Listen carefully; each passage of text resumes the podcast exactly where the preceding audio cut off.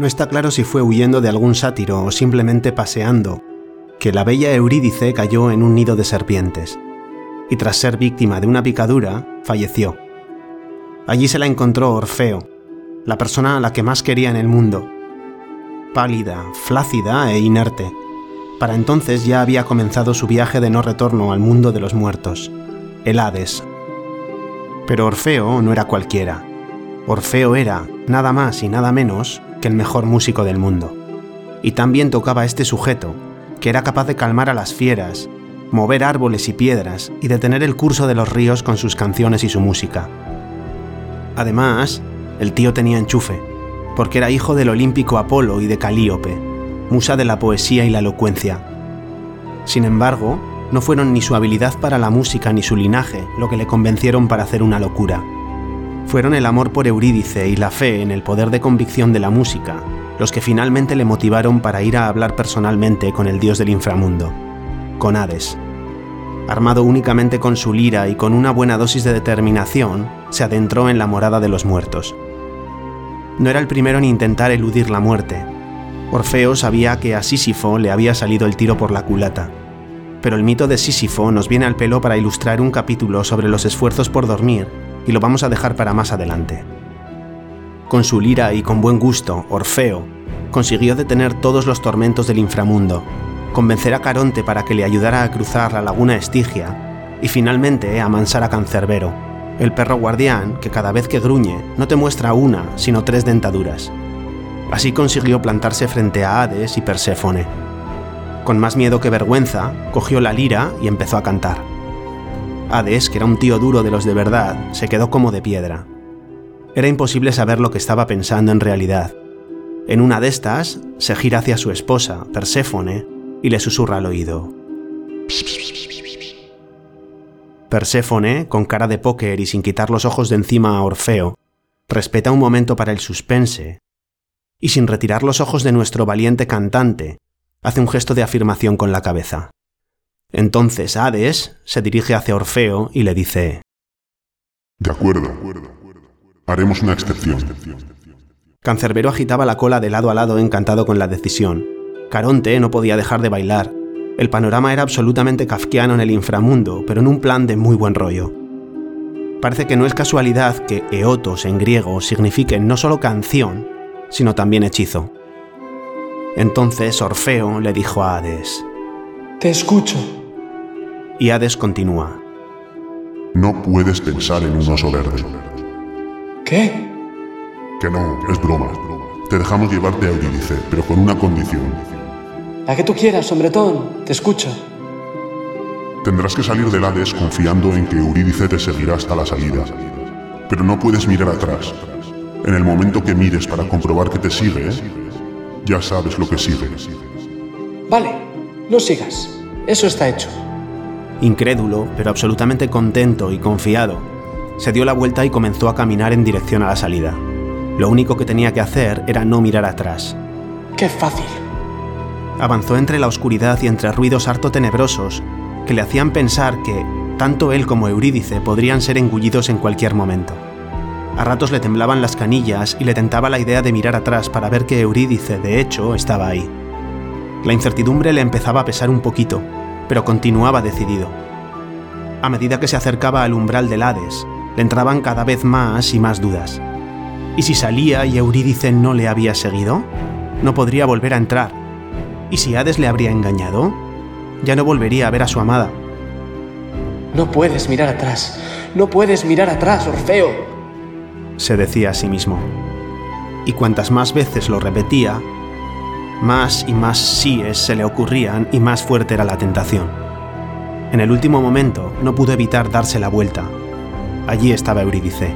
Sus ojos estaban llenos de una mezcla de sorpresa, miedo y de una profundísima pena. Y en ese instante, la oscuridad se la tragó. Si solo hubiera continuado sin mirar atrás. Se lamentó Orfeo. Esta es solo una demostración más de que nadie consigue burlar a la muerte. Me intriga muchísimo el insomnio.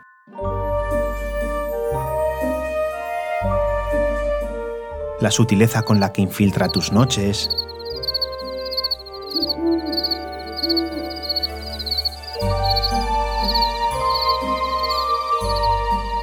La violencia con la que arruina tus días.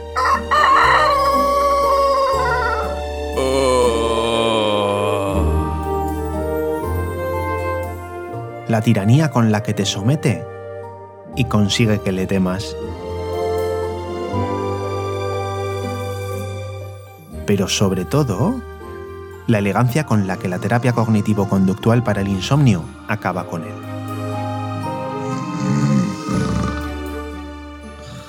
Quédate y te lo cuento.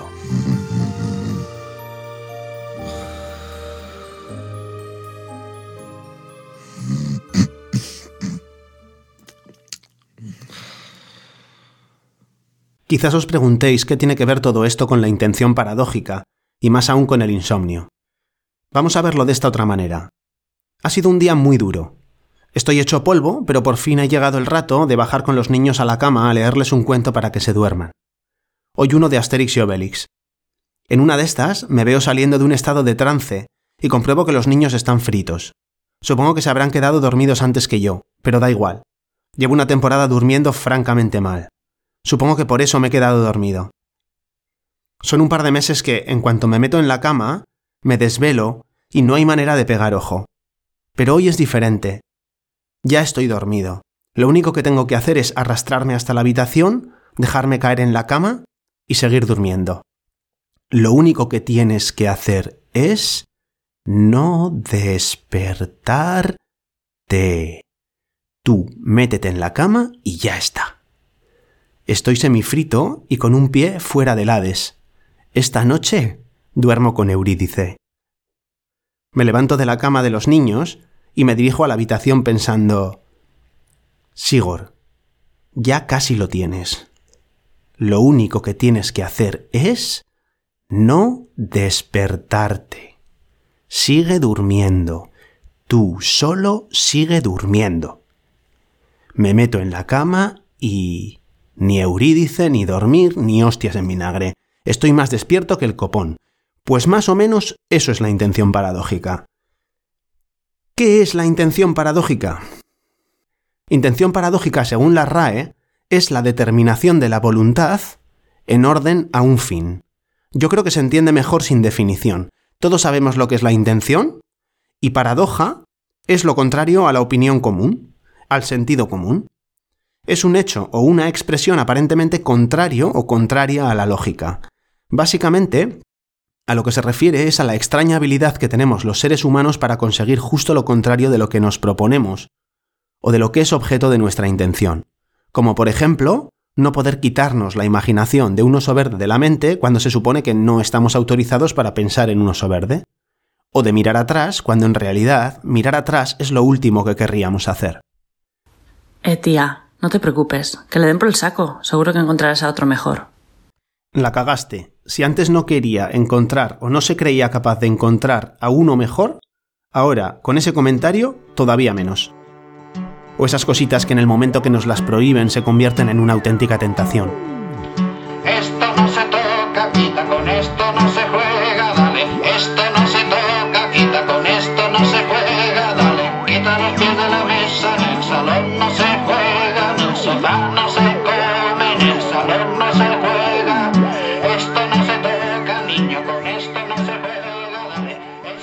Es la típica treta psicológica que lo mismo te deja impotente cuando más preocupado estás por dar el callo con ese ligue de fin de semana que te regala una inoportuna erección cuando estabas tan tranquilo tirado en la playa o leyendo en el último tramo del autobús, cuando ya estabas a punto de bajarte y exponerte a la multitud.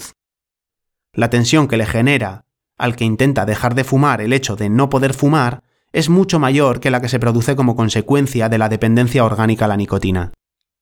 A la vista de todos estos ejemplos, podemos decir que la intención paradójica es un fenómeno psicológico bastante frecuente en nuestro día a día. Oye, pero si la solución es el problema, el problema también debería de ser la solución, si usamos ese tremendo poder destructivo de la intención paradójica con fines constructivos.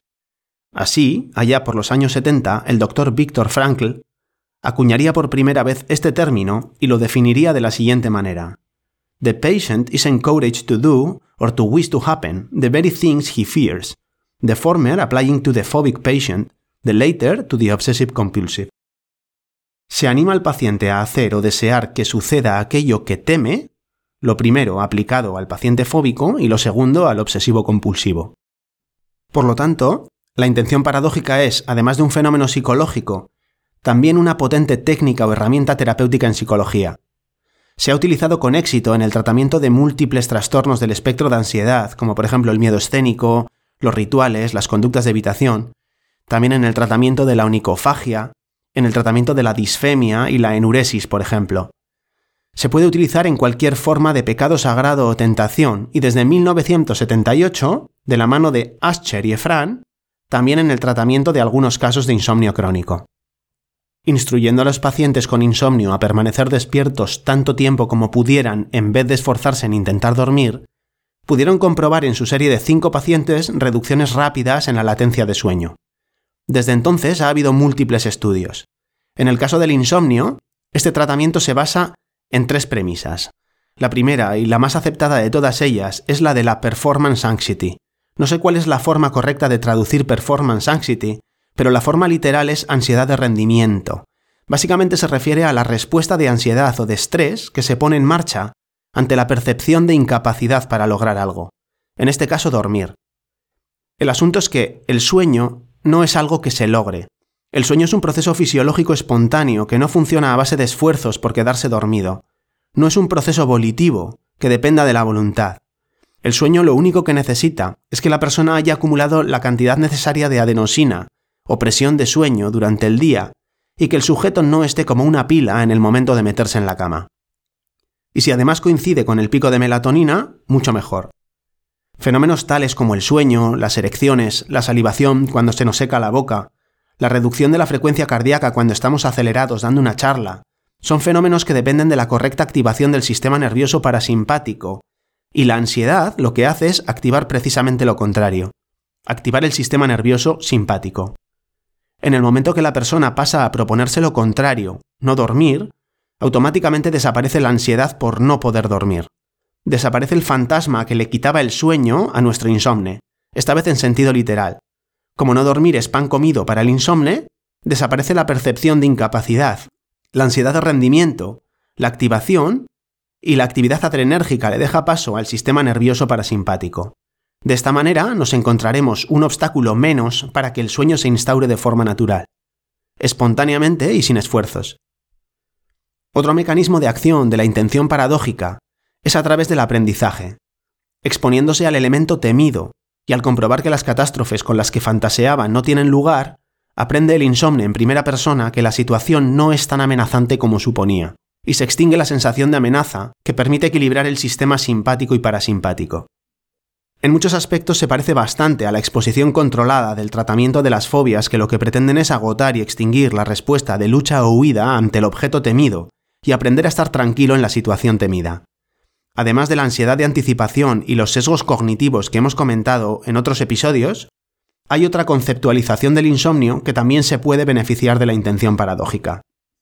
En el modelo de atención, intención, esfuerzo, la atención selectiva a señales que amenazan el sueño, esas sábanas más calientes de lo deseado, ese ruidito del frigorífico, la almohada que no termina de adaptarse cómodamente a la cabeza, ya sabes a lo que me refiero empiezan un proceso que continúa con una intención explícita por dormir que compromete la inactivación natural que sucede durante la inducción del sueño y que da lugar a los esfuerzos por dormir a base de rituales y aumento de la oportunidad de sueño. Con la intención paradójica, este proceso se bloquea en el punto de la intención de dormir, manteniéndose voluntariamente despierto.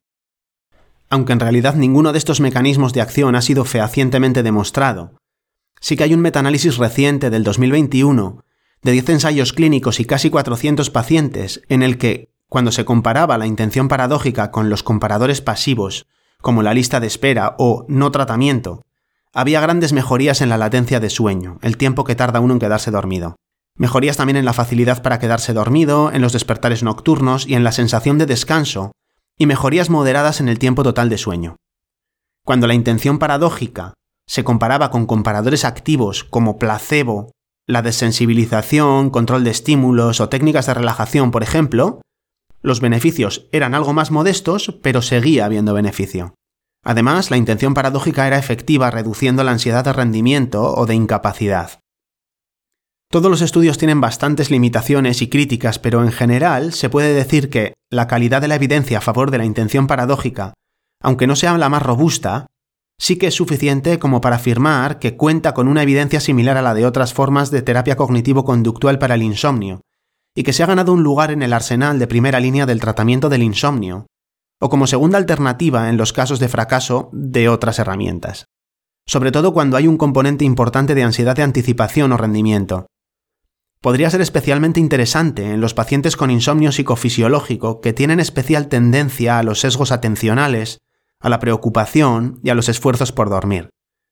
Cuando esto se combina con las dosis adecuadas de la restricción de sueño, es una potentísima herramienta en el tratamiento del insomnio psicofisiológico. Si a lo mejor Orfeo se hubiera propuesto mirar hacia atrás, la visión de las consecuencias, Eurídice anclada para siempre al inframundo, probablemente habrían eclipsado la tentación de mirar atrás. Así, esa noche habrían dormido juntos. Bueno, o probablemente no habrían dormido nada, pero habrían estado juntos, que era lo que al fin y al cabo él quería. Por el contrario, la imposición de Hades, de que no mirara atrás, fue como una olla a presión que acumulaba más y más tensión hasta que finalmente no pudo aguantar más y lo convirtió en el verdugo definitivo de su amadísima Eurídice. Si tienes un problema de insomnio y sientes que necesitas ayuda para solucionarlo, visita mi página web sigormadaria.com, despliega el menú y clica Tratamiento del insomnio.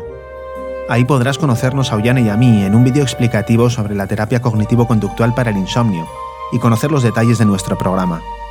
Y si te ha gustado el contenido o conoces a alguien que le pueda ayudar o interesar, no dudes en premiarlo y compartirlo. Saludos y nos vemos en el próximo episodio.